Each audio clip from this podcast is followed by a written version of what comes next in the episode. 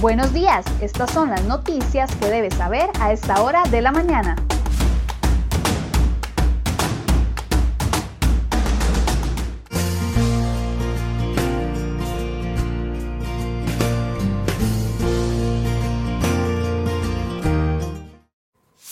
Viernes 18 de septiembre, muy buenos días. Llegamos ya al final de semana, a un final de semana bastante cargado de información, así que vamos a verla de inmediato.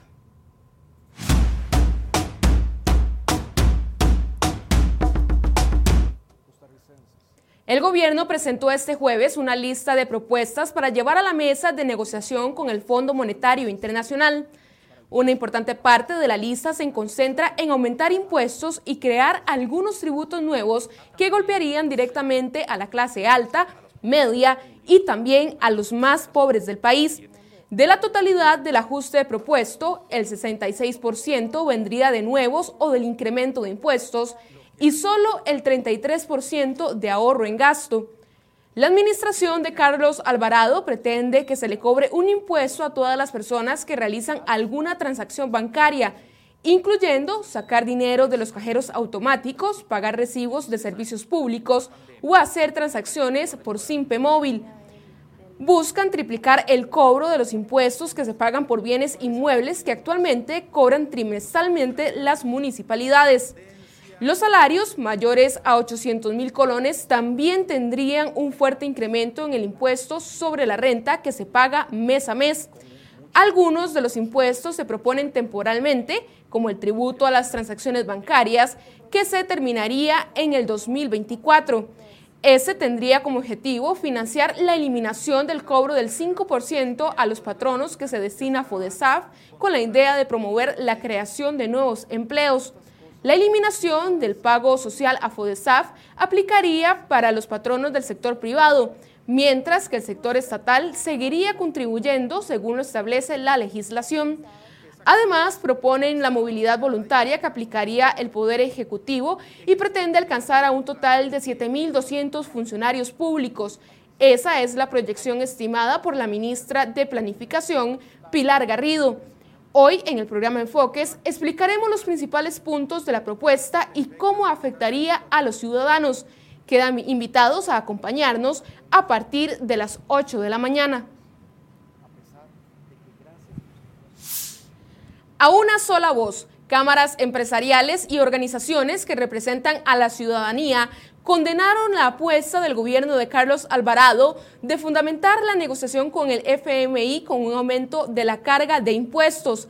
Álvaro Jenkins, presidente de la UCAEP, afirmó que Costa Rica no puede ni debe permitirse más impuestos.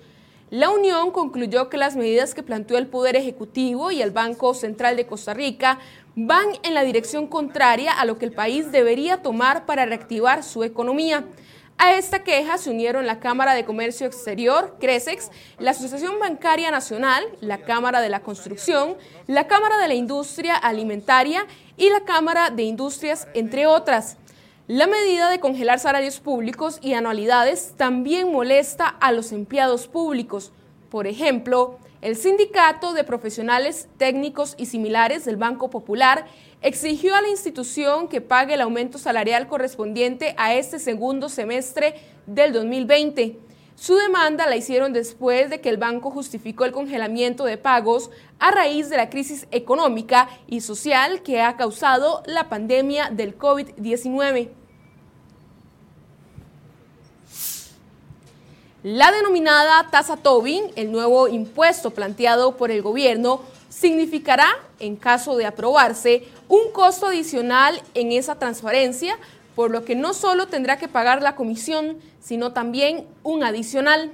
Y no será solo sobre transferencias, aplicaría sobre cualquier tipo de transacción que involucre dinero en custodia de los bancos, desde cuentas y depósitos a plazo hasta salarios y retiro de dinero del cajero. La propuesta del Ejecutivo no está ajena a la polémica desde su propia concepción, ya que no es nueva. Otros países de Europa y la región latinoamericana lo han implementado. Si bien en la mayoría ha generado el esperado incremento en la recaudación tributaria, esta mejora ha tenido que ser pagada con serias afectaciones en otros indicadores en los cuales el país ha avanzado en solventar como por ejemplo el desestímulo de la banca elevada en las normas elevadas tributarias, la fuga de capitales al extranjero y el excesivo uso de dinero en lugar de una mayor bancarización.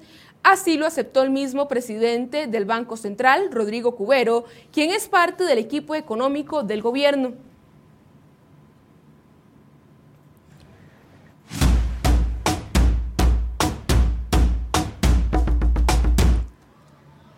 Un hombre, quien se mantenía en cuarentena por COVID-19, resultó herido con un arma blanca en el abdomen en extrañas circunstancias la noche del jueves en San Francisco de Dos Ríos. Según Randall Picado, director regional de la Fuerza Pública, el incidente ocurrió dentro de una cuartería donde hay varios pacientes con coronavirus y aislados.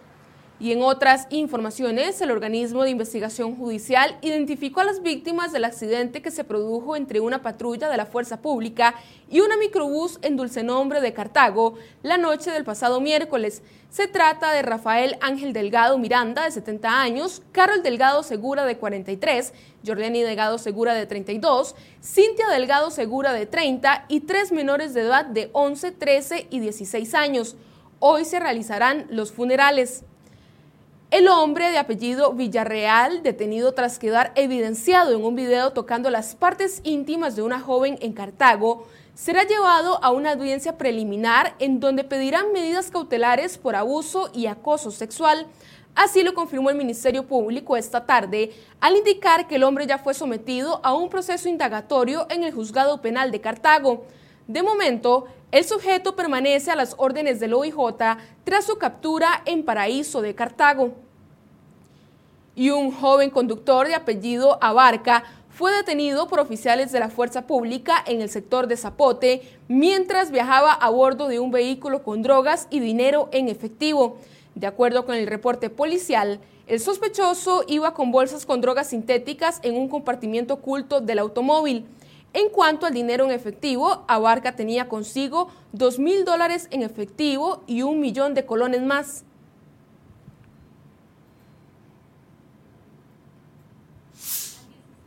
Los casos de COVID-19 siguen en aumento y este miércoles se sumaron 1.302 pacientes nuevos.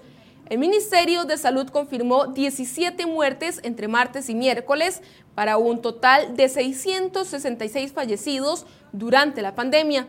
Además, reportan 22.662 personas recuperadas, 627 personas hospitalizadas, de ellas 245 están en cuidados intensivos. En más información sobre el coronavirus, más de 10 trabajadores de enfermería del Hospital San Juan de Dios protestaron la noche de este jueves por falta de equipos de protección personal como respiradores N95. Estos funcionarios laboran en el servicio de medicina donde atienden a pacientes positivos con COVID-19. Según indicaron, actualmente les están dando otras mascarillas que no dan una protección adecuada. Además, este viernes en San José repartirán 5.000 mascarillas entre los ciudadanos con el fin de contribuir con la protección de la ciudadanía. Esto es parte de una campaña del Colegio de Médicos y Cirujanos y COPE Caja. La entrega se dará este viernes a partir de las 9 de la mañana hasta las 12 del mediodía. La persona consciente. Lograr recibir el estatus de recuperado de COVID-19 no siempre significa que la persona va a poder volver inmediatamente a su vida normal. Especialistas de la Caja Costarricense de Seguro Social, que viven día a día en las, las, situaciones que sufren los pacientes, detallan que las consecuencias pueden ser desde físicas hasta emocionales y sociales. El doctor Marco Vinicio Bosa, médico intensivista de la Caja, explicó que las secuelas físicas dependen del cuadro clínico de cada quien y que muchas de estas se deben a una respuesta inflamatoria de diferentes órganos del cuerpo. En cuanto a la afectación emocional, el doctor Bosa indicó que el estar internado o aislado podría tener un síndrome de estrés postraumático. De ellos son los más comunes y pueden ser ansiedad y depresión.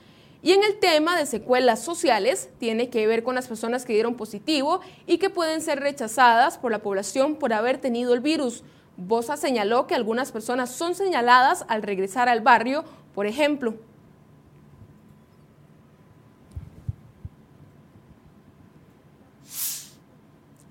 La defensora de los habitantes, Catalina Crespo Sancho, seguirá en su cargo este jueves, 36 diputados votaron a favor del informe de mayoría de la comisión investigadora que recomendó su permanencia en el puesto. De esta manera, el informe de minoría que recomendaba su cese quedó desechado automáticamente, de los que un grupo de 12 legisladores votaron en su contra. Tras la decisión, el presidente de la Asamblea Legislativa, Eduardo Cruzank, ordenó archivar el informe de minoría. La defensora aseguró que seguirá comprometida en la defensa de los derechos humanos de todas las poblaciones y que la persecución que inició el PAC en su contra se debe a la molestia por investigar a la presidencia y a Carlos Alvarado por las irregularidades de la UPAD. Crespo dijo que continuará reforzando su compromiso en la defensa, protección y divulgación de los derechos humanos de todas las poblaciones. La jerarca agregó que continuará dirigiendo acciones en tres ejes específicos, la institucionalidad pública, temas de pobreza y desigualdad, así como la polarización y la exclusión.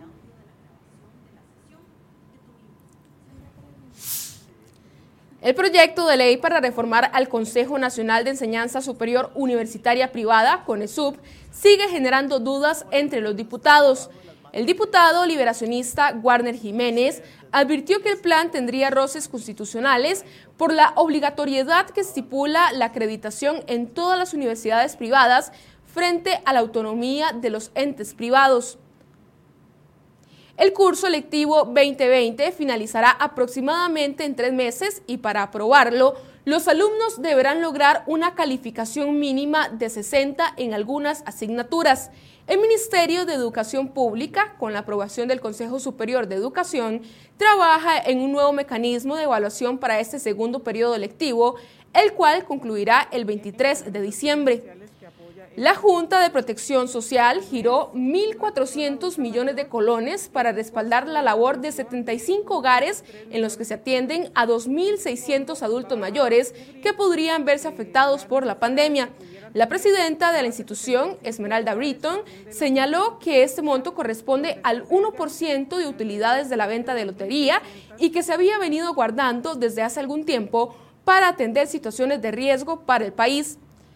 La Comisión Nacional de Emergencias instaló sirenas en cinco comunidades de la provincia de Punta Arenas con el fin de adelantarse ante la posibilidad de que haya un riesgo de tsunami en la costa del Pacífico.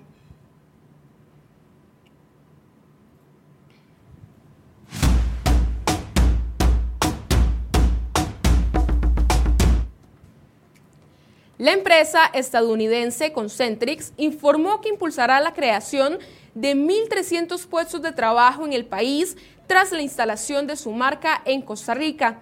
Si desea más información sobre estas oportunidades laborales, puede consultarlas en crhoy.com.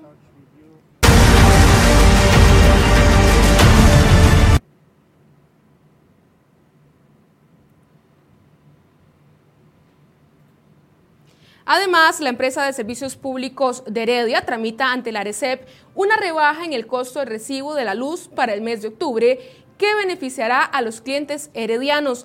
La rebaja es debido a un cambio en el costo variable de la generación. Este rubro está relacionado con el uso de los combustibles para la generación de energía.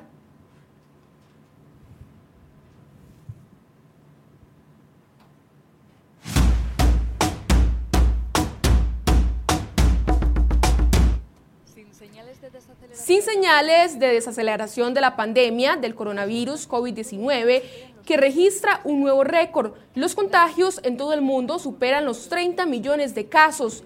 La India se ha convertido en el nuevo epicentro del virus. Pero América del Norte y América del Sur representan casi la mitad de contagios a nivel mundial. Por detrás de Estados Unidos y la India, Brasil es el tercer país más afectado, con el 15% de los casos mundiales. Europa cuenta con más de 4 millones de contagios, mientras que África se mantiene como el continente con menos positivos registrados. Todo esto en un día en el que la Organización Mundial de la Salud ha expresado su preocupación por los alarmantes índices de contagio en Europa.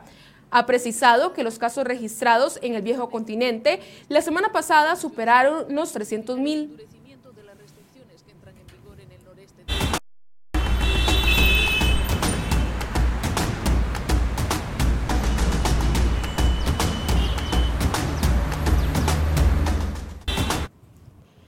7 y 35 de la mañana vemos en este momento el estado de algunas de las carreteras del país. Iniciamos en San Francisco de los Ríos, la vista hacia el cruce, donde vemos un tráfico bastante favorable esta mañana. Continuamos en el sector de Boliche de Cariari, la vista hacia San José, donde está bastante despejado el paso, tanto para los conductores que se dirigen hacia La Juela y también hacia San José. Y nos vamos con esta cámara, el sector de la Lima, la vista hacia San José, donde también se ve bastante despejado el paso.